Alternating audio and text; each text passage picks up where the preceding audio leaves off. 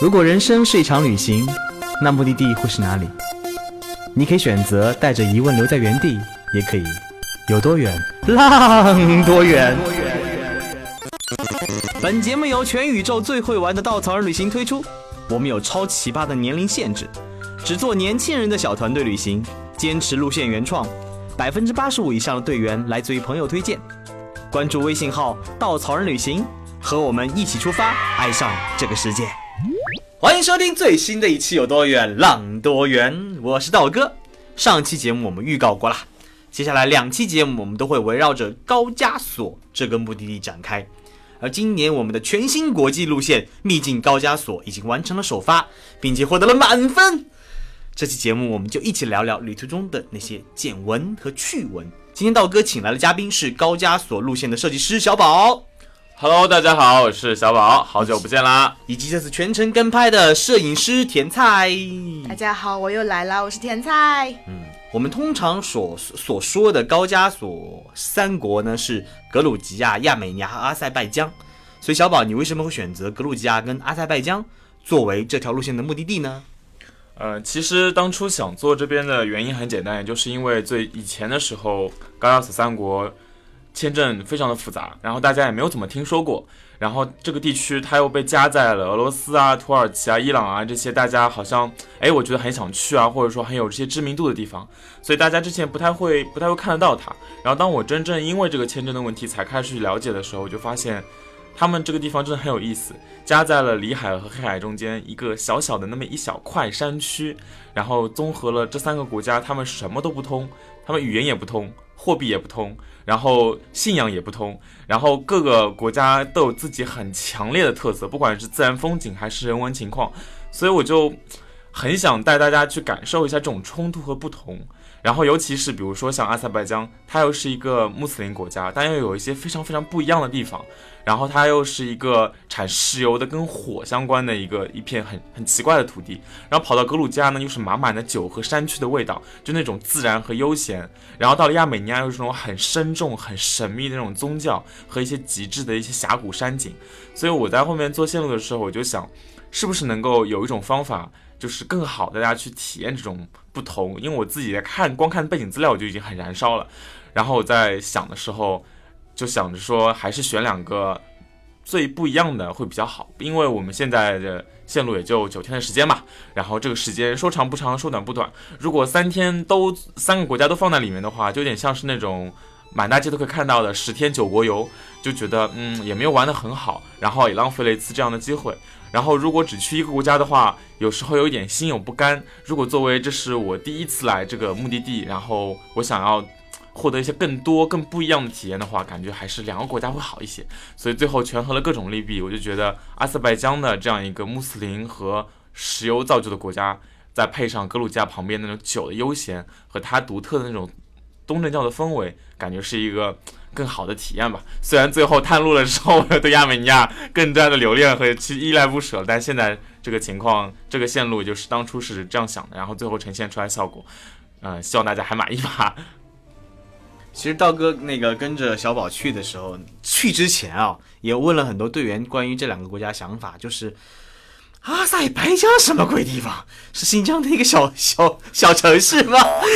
就阿塞拜疆四个字里面没有一个字能够显示出高端、上大气、上档次。然后对阿塞拜疆的唯一的印象就是曾经在朋友圈里面看到一个人去过阿塞拜疆的首都巴库，发了过很多很酷的照片。哇！我当时想，这什么城市？为什么的建筑那么妖艳贱货？为什么那么不一样的现代现代风格？就是这个城市从来没有听说过。然后就开始种下一个种子，然后格鲁吉亚就不一样了。格鲁吉亚去年，呃，自从那个可以落地签以后，哇，中国人一蜂拥蜂拥而至。它因因为是呃很好的葡萄酒产区，同时又是有很多雪山，呃，像高加索山山脉很轻易到达，能看到很多雪山的风景，还有很多本身所历史遗留的很多建筑啊，还有一些文物古迹啊，所以这个国家本身在很多人心中就已经是个旅游胜地了。然后心中就这么想的，一个旅游胜地和一个完全未知的地方，去了以后发现，这已经是道哥这几年旅行当中印象最深刻的目的地，它完全超乎我的想象，尤其是里面的人。哎，我我们摄制团队是这样的，我有跟就是小伙伴去聊说，哎，我们接下去要去高加索拍片，然后他说啊，是是什么地方？然后我说是阿塞拜疆和格鲁吉亚，然后他说啊，是那个打打仗的地方吗？我说。没有啊，就我当时说，大家对这两个地方，就是对高加索这块区域的认知其实都很少，所以包括就是可能很多人提到欧洲的一些国家，都会印象中有一些他们的照片，教堂长什么样，然后就是城市长什么样，人长什么样，但好像对这这个高加索这个区域会有一些比较陌生的。然后我去之前也是几乎一片空白，完全不知道，但是我到了之后也会有这种感觉是，哇，就是呃很多很多惊喜，包括刚刚道哥说的人，就是因为我在就是高加索的。遭遇就是一到了之后就跟人很多人产生了这种这种交集，所以所以田菜作为一个摄影团队的负责人，他一来就把他的行李丢了。但不是我丢的，是航空公司丢的。嗯，是你首先丢了航空公司的那个大行李，然后在路上把自己小包丢了，护照什么都没了。对，我觉得我到了这个目的地之后，整个人就着魔了一样，可能是一下子放松了吧，因为就是我们其实已经工作了一个多礼拜了嘛，然后在很强烈的工作状状态下，一下到了一个让你很放松的城市，真的有这种感觉。因为上期我们也聊过以色列特别的沉重，呃，挺累的。然后到了高加索，发现我们好像感觉有点像在度假一样。对对，所以我就很很轻松的啊，行李没了就没了吧，就就这样吧。然后我的装满了美金，就是所有贵重的东西的一个小包，就是在离开酒店的时候就不见了。然后我后来在出租车上的时候想到了这个我的小包不见，然后我回忆了我的路径。我上一次看到他是在拿行李箱的地方，我记得我从我的大箱子，就是大包里把它给拿出来，准备带出门，然后上了门口的出租车之后就。没有了，然后我就马上打电话给小宝，让他帮我去我这个路径的地方全部找一遍。我不知道他找的过程是什么样子，他后来给我回消息说好像是没有。然后我就想说，哎呀，没有也就没有了，只是没办法，护照如没有了怎么办呢？护照最讨厌了，钱还是身外之物，对不对？护照要不然反正我有电，就是那什么 copy 嘛，可以到时候就说，哎呀，反正就是我就是我本人啦。然后后来我回去之后呢，我也是沿着这个路径整个都找了一遍，但都没有。然后我找酒店的前台啊，酒店的那个。大堂经理来帮忙，然后大堂经理跟我说：“你等一等，然后我来帮你问前台。”然后他说：“那他嗯，就是反正就是我就是这个过程很复杂了。”然后我就。一直等前台，因为前台非常非常忙，然后有很多很多 checking 的事情要做。然后他终于忙完之后，然后又跟我说：“呃，好，你什么东西掉了？”我说：“我的一个小包，大概多大？什么颜色？然后里面装了什么？”他就他又很仔细的问我里面到底装了什么。我就跟他说多少多少多少东西东西。说完之后，他这时候从他的就是我看不到的一个地方拿出了我的小包，我当时就觉得得救了。他最精彩的不是拿小包，是拿小包结束的过程，他没有给我们，他是摊在桌上，从里面拿出一个护照放到桌上，一点点拿出钱放在桌上，然后告诉你。多少 dollar，多少 euro，然后放摊了一排，说这是你的吗？其实他早就可以给我了，我就想说，哎，他怎么这么沉得住气呢？撩你，我觉得。其实我想说的，呃，第一印象对一个地方的感觉非常非常的重要。为什么我说我真的那么喜欢高加索三国给人的呃旅行印象，就是因为人给人的印象非常的好。其实我们刚下飞机那个时候，我们是从以色列那个坐土耳其航空航红眼航班到这里是凌晨五点。凌晨五点是以色列的四点，其实非常非常困。我们当时临时订了一个酒店，然后呢，我们的集合酒店呢周边没有任何酒店了，因为那个时候在 F 一赛车，所以酒店极贵无比，好久那个稍微差点都被订完了。于是我们想算了，狠狠心订了个五星酒店，差不多一千来块钱吧。然后那时候早上五点多，甜菜的大星大箱子找不着了，航空公司没有及时送过来，应该是我们在机场折腾了一会儿，到酒店就已经六点多。按道理是。退房时间十点，我们有整整六个小时可以睡觉，我们就去睡了一会儿觉，吃了个早饭。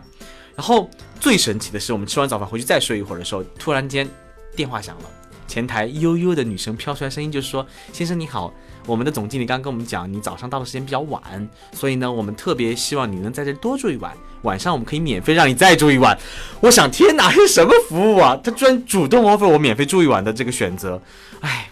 我还是很遗憾的拒绝了他，因为我晚上去集合酒店住，但第一印象非常的非常的不一样。包括我当时我在餐餐厅吃饭的时候，他们的主厨跑出来戴着厨师帽就问我：“你要你要鸡蛋吗？你要怎么样的鸡蛋？”就整个人特别嗨，特别兴奋，然后随时随地就是那种，而且每个人的笑容非常的真诚，然后我第一印象充满了好感。然后后来听队员讲也是，他们遇到了很多很多很打动他们的事情。有个队员第一天来了以后想去看 F1 赛车。他呢想去买门票，结果发现看了看，哎，门票有点贵，他就没舍得转过来。突然间跟一个人对上了眼，那个人就跑过来说：“你需要票吗？”他想：“喂，黄牛。”那个人说：“我有两张票可以免费给你。”他说：“哎呀，骗子！” 结果那个人真的把票给他手上，带到了门口，把他送了进去，就这么不见了。他定睛一看，那两张门票上面的价格差不多是一千多人民币，很贵很贵，就这么送给了他。他当时回忆起来，那个人说的原因是因为他本身带孩子来的，孩子后来有事就没去，他也不想浪费。然后看见了这个中国人在寻求帮助，他就想把票送给他们。而这两张票还含了晚上鸡尾酒会的入场券，所以晚上他们很有幸跟什么奔驰、奔驰啊、宝马的老板在一起，晚上参加了晚宴。哇，我感觉好好。另外一个故事也是听队员讲的，他们到了想买 SIM 卡，然后就去营业厅找 SIM 卡，啊、也没有找营业厅啦，在路上就在犹豫，到处问，结果有两个热心的小伙子说：“哦，我我带你们去买，带你们去买。”就他们进了一个营业厅。大家知道，就是格鲁吉亚特别有意思，哦不，那个阿塞拜疆特别有意思，他们的号码是要选择号码要付钱的。吉祥号码对跟中国的一样比，如说你要买八八八，你需要多付十几美金这样子。于是那个店里面只有吉祥号了，就就可能需要十五美金，本来可能就要三美金就可以买到了。那两个人还很很很愤怒，说：“哇，你们怎么要欺骗老外呢？不行！”他们就带着他们到处找，花了整整将近半个小时，他们去了好几个店，就算买到票。真的还蛮打动人，而且没有需没有需要任何东西，就是特别热情的、说了个再见就走了。还有另外两个队员，他们想坐公交车，但是那边的公交车呢不能上车投币，只能买卡，他们又不知道哪哪里买卡。结果当时在问公交车的时候，有个女生跑过来问需要帮助吗？他们说我们要去哪里哪里哪里。这个女生特别好，带他们上了公交车，帮他们刷了卡，然后就跟他们一起坐，怕他们迷路，还坐了五站，把他们送到了到的地方，才跟他们再见。我整个人就觉得天哪，这什么国家？就为什么人都那么友好？我当时还觉得可能是嗯运气好吧，遇到这样的人。但是每天每天所遇到当地人，都会让我产生很强烈的感觉，这个国家真的真的非常的简单热情。最直接的其实是向导。然后因为这次首发嘛，我也是作为领队带着大家一起去玩，所以哪怕我之前来过一次阿塞拜疆，我之前来阿塞拜疆，因为工作非常的繁重，然后跟当地人接触可能没有那么多，最多的一次也就是在一个出租车上面跟那个出租车司机说，哎呀，你这个小装饰好好看哦，上面是你们的国徽耶。然后我就这么随口说了一句，他也听不是很懂，他就我就指着那个我我觉得好看的图标，然后说是 nice，然后他就从抽屉里面默默掏出来了一个给我，我觉得有一种呃挺挺不错的感觉，但是这一次你有没有看那个漂亮妹子指她说 nice？他倒是能给。不过这一次跟那个向导合作有点超出我的预期，然后一开始的时候加了他的那个 WhatsApp，他们当地用 WhatsApp 用的比较多，然后他头像呢是一个就是从从下往上拍，感觉他非常的高大，然后胸肌壮硕，然后戴了一个墨镜，叉着个腰抱在一个就是站在一个悬崖边上，然后我心想我我靠这一次我要我要合作这个向导有点厉害，感觉就是是不是每天会被他。就怎么说呢？就是要跟他去硬刚啊！如果他比较强硬的话，如果因为是首发有很多不确定因素，万一遇到什么事情啊，是不是还得费很多周折去跟他去沟通、去协调？结果万万没有想到，我在酒店第一次见他的时候，正在想去跟他去对行程的时候，一张口就是一口流利，然后那种很纯正的英语，然后我就惊呆了，就是长了一副。非常豪迈的这种那这种大叔的脸，但是讲的英语又很地道，然后心思非常的细腻。首先就是见到我第一眼就上来先很很怎么说很热情的打声招呼，然后帮我把座位拉开，就感觉好像是我跟他在约会，然后我是那个他的女宾一样。然后接下来他每一个每天的。那个行程他都会先问我的意见，说，哎，你觉得这样好不好？你觉得这样行不行？就跟我想象中的印象，就是他图片的印象完全不一样。而且真正的发对的时候，他的讲解的涵养。真的，我觉得是我遇到过的向导里面最专业的之一了。其实阿塞拜疆有很多历史故事是他们当地人会觉得很敏感的，有点类似于像对于我们国人来说，日本的侵略史是很敏感的，包括以前的很多很多历史都有一些敏感的点。然后我就专门去问他，我说，呃，是不是有哪一些故事是我们没有办法就不太方便去跟你去聊的，或者说你们觉得比较敏感，我们应该避讳的？然后这个向导他叫 Elvin，就直接跟我们说，他说没有关系。我说，他说我们国家的任何一面，我们都愿意给你们呈现出来我们的角度。然后他自己在讲述的时候也会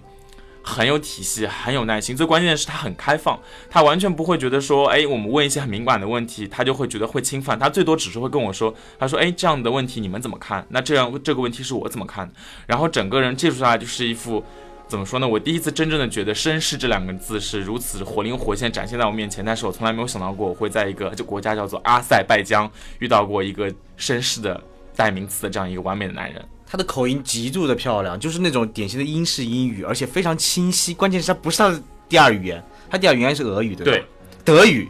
他是他是先自己会说阿塞拜疆语，然后俄语是类似于母语，因为那个时候苏联时期所有人都要学。然后接下来他最好的其实外语是德语，然后接下来是英语，然后他的英语就已经秒杀我了，我就觉得非常标准口音。其实最让我感动还是就是有一天，嗯，甜菜，我们的摄制组把我们的小飞机弄没了。我刚脑就在想，就是我对向导印象非常深刻，是我最早的时候，呃，飞机就是我的行李掉了，我也请他帮我接了电话嘛，因为当时我跟航空公司的人打电话，怎么都说不通，我都听不懂他的英语。就像你说的，我对向导印象非常深，是他英语实在是太好了，然后我就把电话啪给他，我就说能不能你跟我讲一讲，因为当时我还以为他讲的是阿塞拜疆的语言，结果向导接起电话来跟他讲了半天，就说哦，原来是讲的是土，那对方讲的其实是土耳其语嘛，所以他后来是用英语，他听懂了对方的英语，然后再用英语来告诉我他其实讲讲什么。包括后来我们找小飞机也是的，因为那个掉了小飞机的是一片油田的那个区域嘛，然后那边有一些村子，但其实人很少，然后呃好不容易抓到一个当地的出租车司机，然后他们当然其实不会讲英语，然后向导就跟他们沟通，然后呃花了很久的时间，其实包括也有点耽误了后面去看火焰山的行程，但是也很耐心，一直在帮我们去协调，呃然后把车子搞搞定之后呢，我们就跟着这个司机一起去了那个就是村子里面找，因为我们那个手机上还是有那个 GPS 的定位的嘛。然后我再先说一下这个司机好了，因为这个司机其实我我其实在这之前对当地人到底是什么样的一个态度，他会游客或者是因为很明显我们就是游客嘛，可能这个时候可以趁机什么宰一笔对吧？你们这个飞机掉了，飞机多少钱啊？我给你找回来，你是不是要给我更多的钱？就是可能会有这样的想法，然后我也蛮我们也很警惕，然后当时就是各种就是绕路啊，然后因为那个 GPS 定位它其实没有办法区分高低什么的，我们其实那个山路也是有点就是有高处有低处，其实走了一些弯路的，包括当地也会有小孩，然后我们就会问小孩是不是在这里啊？感觉看那个照片，就是我们有最后那一帧画面，就是我们飞机到底落在哪个院子里，我们知道，然后附近有一些什么样颜色的房子也能看到，然后终于找到了一片比较像的区域之后，有一个骑车的小孩子，然后他们就是啊讲了半天，然后就感觉好像就是这栋房子了，就是当时有一个黄色的房子，我们去敲门去按门铃，然后很久都没有人开，然后这个时候反正我们可能都已经有点想放弃，是不是家里没有人之类的，终于一个大叔过来开门了，开了门之后他们就。就是司机就帮我们去沟通嘛，沟通完之后我们也听不懂，我们只能就是各种描述，然后就是呃他就进去了，进去之后我很想我说能不能进去，他说嗯先等会先等会，就是然后后来那个司机从他的那个里面院子里面的门拿出了我们的飞机，然后走过来的时候，我跟我们随行的小伙伴就觉得天哪得救了，然后他给我们的时候好像就一一番描述，因为院子里停了辆车，我我们猜那个小飞机可能是落到了他的车顶上，然后他感觉还在说哎呀我们的哎你这么危险啊，我的车可能会炸了之类的，然后但是。也没有去做任何的敲诈或者是索赔，没有说说啊你要给我钱我才把飞机给你，并并没有，完全就直接把飞机给我们了。然后司机就把我们带回到了呃后面我们相约跟那个向导跟我们整个团队去集合的地方。然后到了之后呢，我们就去商量说要给他多少钱。其实关键是我们之前没有谈定给多少钱这件事情。对，但是呢，我们在路上的时候，因为我们其实呃当时也没有换多的钱，然后我们有一个一张一百块，当时就觉得哎一百块直接给他都没有问题。一百块就人民币三百多，对对对其实花了很长时间，我们想三百多也可以的，对对对对对，结果人家只要我们三十块。是的，虽然向导会觉得其实是还比正常的打车要贵，但这不是正常打车嘛，这个它其实是一个很复杂的过程，所以我觉得其实是一个非常合理的一个所求，然后我觉得也是一对我来说也是一个很 不一样的体验。然后飞机找回来了，对，然后当然飞机后面还有别的遭遇。嗯，飞机到后面我们在进入格鲁吉亚第一天飞到路上又不见了。这个这个得怪我，因为我拿回那个飞机之后，它没有没有任何碰磕碰嘛，以为它没有事情。其实我们应该去做一个测试的，就是它平地上稍微起飞一下它。因为我在那个我们到了那个教堂之后，我们在起飞的时候，它其实显示了云台抖动异常。可是我在把它飞回来的时候，已经来不及了，就是它在这个飞回来的过程中，自己开始自自旋转，自旋转，然后飞到下面那个有点像悬崖一样的丛林里面去。然后前面一群我不知道是俄罗斯的团队还是反正是外国团队，就看着我这个飞机炸掉，然后我觉得好尴尬呀，真的好尴尬。最关键是当时俄当时有一个那个司机，他可能是格鲁吉亚人，他看见了我们，他说他就主动 offer 我可以帮你找回来，因为其实我们在山顶，那个时候飞机降落在山下面的森林里，你根本就不可能找到。他真的是花了很长时间，看他气喘吁吁跑上来拿到了飞机，飞机已经折断了。对，然后因为我们团队其实也想下去找，当然就是我们觉得生命可能有危险，所以觉得。比较像生命跟机器还是生命比较重要，我们就放弃了。但是那个司机特别的热情，说没有，因为他可能比较熟悉当地环境，甚至他觉得你为什么不要呢？我帮你去找，我帮你去找，他就一直在说说服我们。后来我们就觉得，呃，就是意思了一下，就给了他一点费用，因为觉得这个还是有生命危险的嘛，所以就最终我找回来了们付了五十美金的报酬，希望他嗯就给到他。但是其实这个故事说回之前那天故事啊，因为因为找飞机第一天找飞机的行程，其实我们是耽误了行程的。最早小宝在设计行程当中，我们会去一个地方叫火焰山，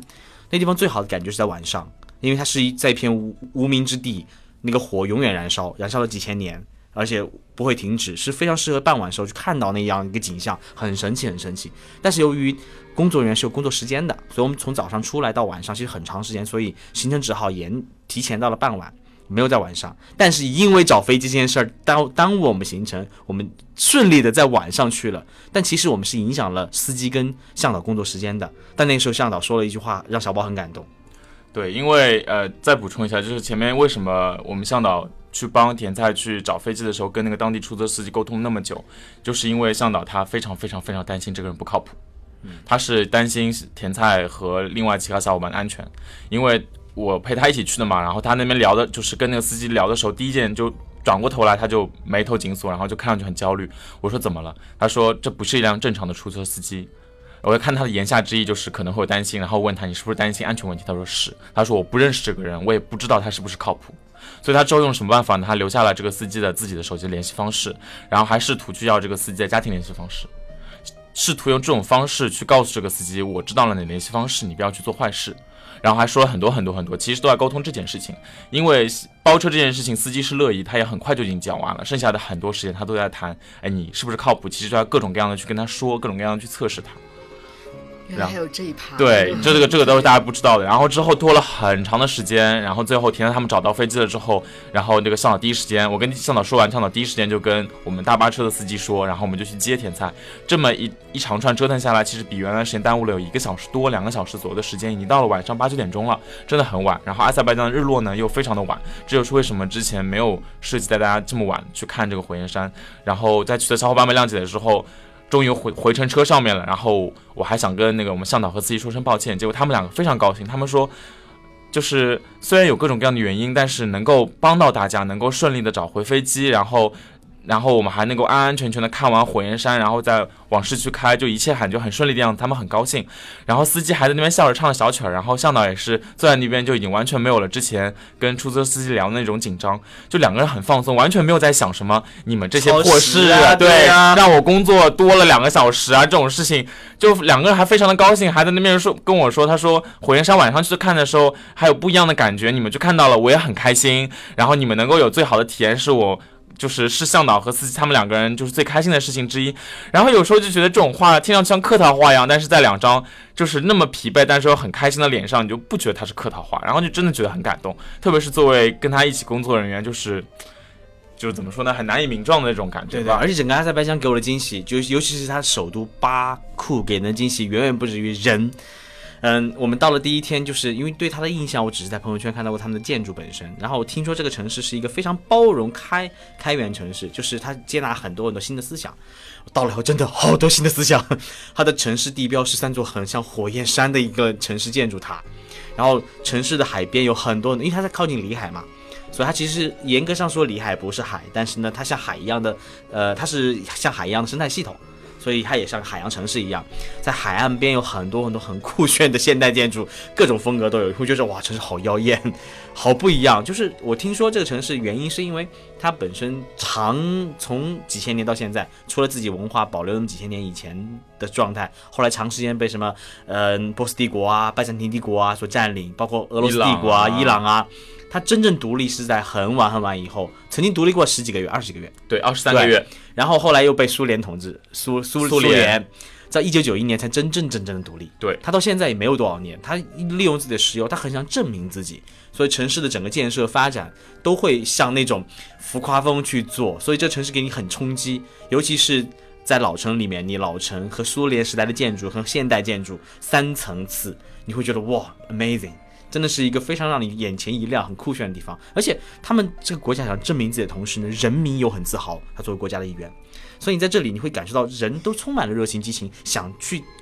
让你意识到这个国家的好，想你去感受到这个人人民的好。所以这种自豪感是完全贯穿整个始终的，让你觉得这个旅行过程非常有趣。我觉得最让我惊喜的另外一点是，这是一个穆斯林国家，但是在老城里面，我们看到第一眼是长得很像巴黎那种欧式欧式建筑、欧式大楼，然后再往外面走一点，你又能看到那种像迪拜一样的各种各样的高楼大厦。然后最最关键的是，在路上面的所有人都是一副西方的模样，就是大家都很现代。很摩登，然后女生她们也没有戴头巾，然后大家也都穿的非常的就向自己展大方的展示自己，就让我很难相信它是一个我们所意义上的穆斯林国家，因为我们想象中的穆斯林国家好像长得不是个样子。然后就这个问题还专门问过好几个人，包括我们的向导，然后他们也很自豪，他们有了自己的一些想法，他们觉得我们是穆斯林文化的国家。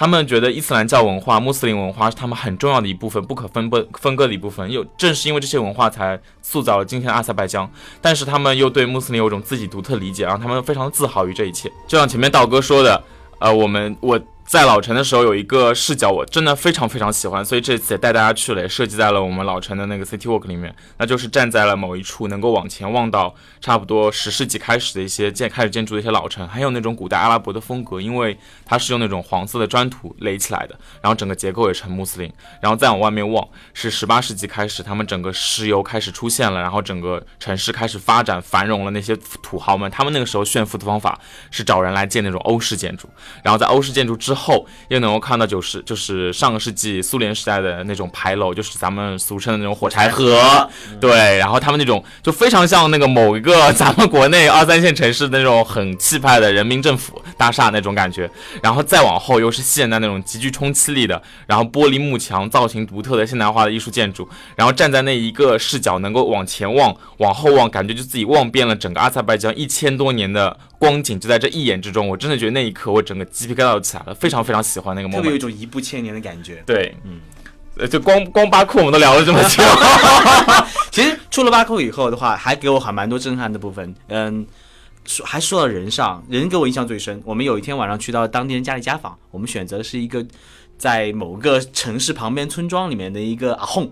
就是一个可能是长老一样的穆斯林长老一样的人。其实大家知道，在那个穆斯林的传统文化里面，他们对娱乐这件事情是有自己很严格的规定要求的。所以，其实我们当去到刚现场的时候，进到那一瞬间，知道哇，来对地方了。为什么呢？他们那次为了迎接我们、招待我们，把自己的妈妈。呃，妹妹、妹夫、阿姨的孩子全部请过来了，姥姥在帮我们烤饼，帮我们烤肉。他们看到我们那瞬，那个时候我记得很清楚，是夕阳西下的时候，阳光洒他们身上。他们看见我们那瞬间转过来看了我们一眼，特别害羞，然后又转了回去开始做饼。就那瞬间觉得哇，这种淳朴的乡亲们在准备着迎接你们那种热情的感觉，又有点害羞。你真的觉得我来到了一个特别让你心中能升起温暖和涟漪的那种地方。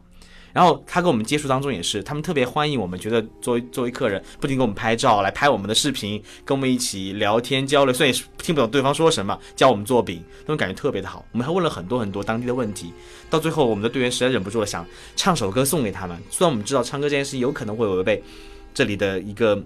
本身的宗教文化的东西，但是他们非常乐意的就接受了，觉得你们我们在我们的地方，我们是非常 open 的环的心态，非常开包容心态，我们希望你们来展示你们的方式，你们如果用这种方式表达你的热情，我们特别开心。所以那个环境下，大家用唱了歌，又画了明信片送给他们的孩子们，整个环境让人觉得哇，这地的人真的很自豪、很自信，而且很热情、很包容。为什么设计这样一个家访呢？其实因为阿塞拜疆它本身这国家也有一点不太一样，是因为巴库它太繁荣了，它因为有石油，这个城市过于有钱，以至于他们的城市里面的居民会非常的世俗化，会非常的像西方人。但是在巴库之外的其他地区。甚至有可能就是一个穆很传统的穆斯林社区，所以他们还有人是还有些人说，阿塞拜疆有两个部分组成，巴库和巴库以外的所有地方。然后带大家去家访，我当初也是想说，给大家一个感知，就是巴库是什么样子，我们已经体验过了。然后我们在巴库之外的这些。社区和农村里面，其实还有真正的另外一部分阿塞拜疆。然后当时找他们也非常的不容易，因为那个就像我前面说到的，阿塞拜疆是就农村里面其实还相对来说比较保守，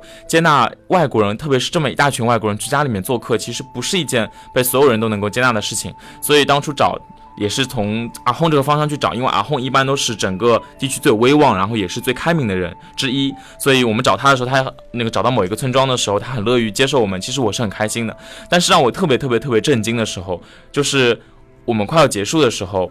呃，其实穆斯林的女性和就是不认识的一些男性是不能够有亲密接触的，甚至连个握手都不是很方便。所以我们进去的时候都是礼貌的，跟他们的女性亲属们就点个头示意，然后用嘴就是用那个当地语言学着去说说声谢谢啊，说声咋货。但是最后快结束的时候，那个老奶奶嗯，对，老奶奶，就他们家里面应该是最年长、最有威望的，她一点都不避嫌，她就非常的热情，就冲上来拥抱我们。因为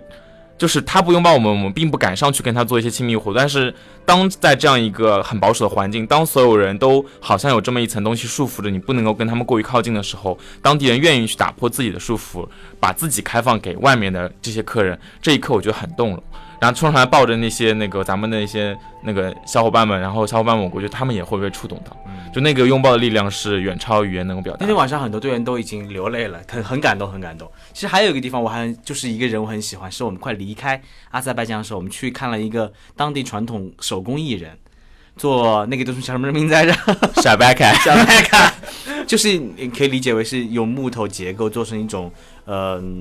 一种装饰品，中间是用玻璃跟彩色玻璃作为拼接。非常的复杂工艺，我们当时去去看的时候，他是当地的一个非常有名的传承人，获了很多大奖，而且那些东西都很贵，比如卖一个可能是要一万美金左右的一个，都是当地的土豪去定制的。然后他非常自豪，他给我们展示他所有得过奖的作品，带我们去看他的工作室，教我们手工做。最后的时候，他主动要跟我们拍照，而且特别可爱的是，他把他家里所有的那种值钱品，或者说不是值钱品，就是那种。镇店之宝，嗯，全部搬了出来，一张张让我们拍，特别自豪的样子，特别可爱的一个爷爷。对，然后他还在那边说，哦，这个就是意思就是美金哦，然后我们所有人哦，一万美金，小心翼翼，悄悄拍完之后赶紧撤，都不敢扶着他，生怕他掉下来。他特别自豪的一个个搬出来让我们拍照，和和我们一起合影。对，而且那个玻璃其实是在阳光下面能够呈现出最好看的模样，所以他还特意把那些镇店之宝就斜放过来，让我们去拍那个阳光穿过玻璃在地上那个彩色的影子，特别怕它掉下来 摔坏。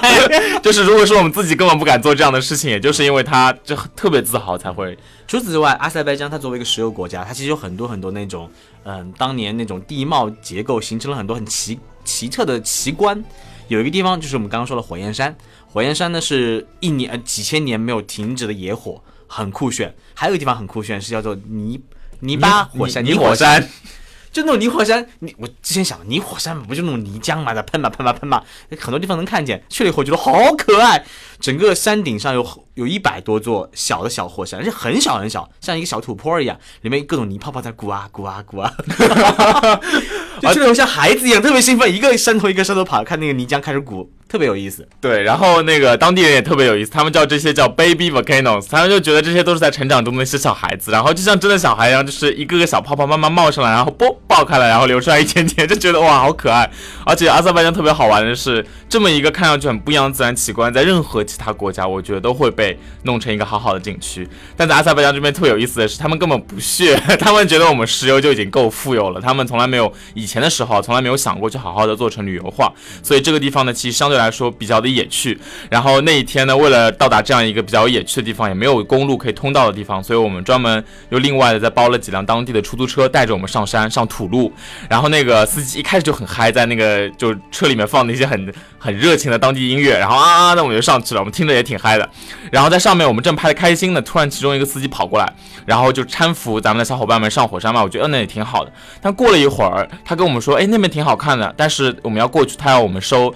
一马拉特当地币，然后我当时有点愤怒，作为一个 领队，我就冲上去很想跟他理论一番，结果他看到我们脸色不对，他突然在那边啊，对不起对不起，是这 joke joke，然后他那边很不好意思摸了摸头，然后当时就觉得哇好可爱，他想跟我们开玩笑，只是开的很不合时宜，而且后后来他开始群魔乱舞，开始跳舞了，对，就音乐车里有音乐，他就开始在跳，我是拉着我们队员开始跟着跳，就在一个荒无人烟的泥泡泡火山上，一群人在群魔乱舞，特别有意思，在泥火山上蹦迪的体验是没谁了。其他塞拜疆在二零一六年之前对签证看得很紧，他们可能觉得，嗯，有老外要过来偷我们石油的各种秘密什么的，我要保护好这个国家。在二零一六年开始，这个国家开始正式正式开放，对所有的国家几乎都是一个免签或者落地签的政策，所以也鼓励越来越来越多的游客去往当地，包括他们在城市里做 F1 赛车，也是希望更多的人去关注这个国家这个城市，他们正在一个开放的状态去接受世人的眼光。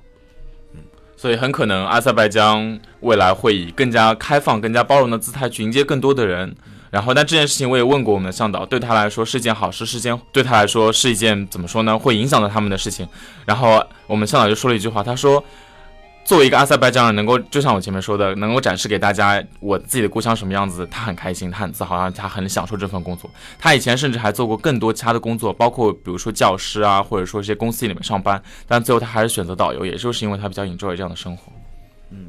我们也讨论一个问题，就是说一个国家的开放会不会被游客的到来所改改变？大家也知道，不光是中国游客了，很多国家的游客他都会带着一点点傲慢心理去看待别的不同国家，尤其是没有我发达的国家，他会有一种评判的眼光去看待，而且会带很多自己的观点。自己的价值观去影响他们，就是所以很多开放的游客地，当随着游客的到来的增多，会改变很多。我们其实挺矛盾的，觉得这个地方还非常热情、非常简单、非常淳朴。他们有一种开放心态去迎接更多的游客到来，但我们就担心游客到来会不会影响这里。但他们也有发展的权利，他们也希望游客到来会带来更好的收入，去了解这个国家。所以也再次呼吁大家，如果你要前往这里，请带着心怀敬畏、心怀尊重。不要去改变当地，去适应当地，去尊重当地，去理解他们，这样的心态去一个地方去旅行。呃，如果大家下次有机会去到任何国家旅行的话，我希望大家能够问几个问题。首先是，如果跟当地人接触，可以提前先问一下他哪些话题他们比较敏感。然后，另外是像任何的宗教场，不管是宗教场所还是当地的一些村民，他们可能接触外地游客没有那么多，甚至你在城市里面，也希望大家可以先提前了解一下当地有什么习俗和禁忌，比如说像女性不能够直接跟外人握手，或者说甚至有更多更多各各种各样的习俗，包括包头巾以示他们的尊重等等，这些一点一滴其实对他们来说非常的重要，因为我们经历的可能是眼前的一些猎奇的风景，但对他们来说那是他们的日常生活，我们是。他们日常生活的闯入者，如果我们只享受自己而不管人家的日常生活的话，其实啊也不是一个特别好的旅行体验嘛。嗯，好，话说我们从格鲁，我们从阿塞拜疆，哼哼哧哼哧过境到了格鲁吉亚，发生了极其多嗯好玩的事情，比如说突然突如其来四个小时的狂嗨，还有让我们留下无数眼泪的天籁般的声音。我们下期节目再见。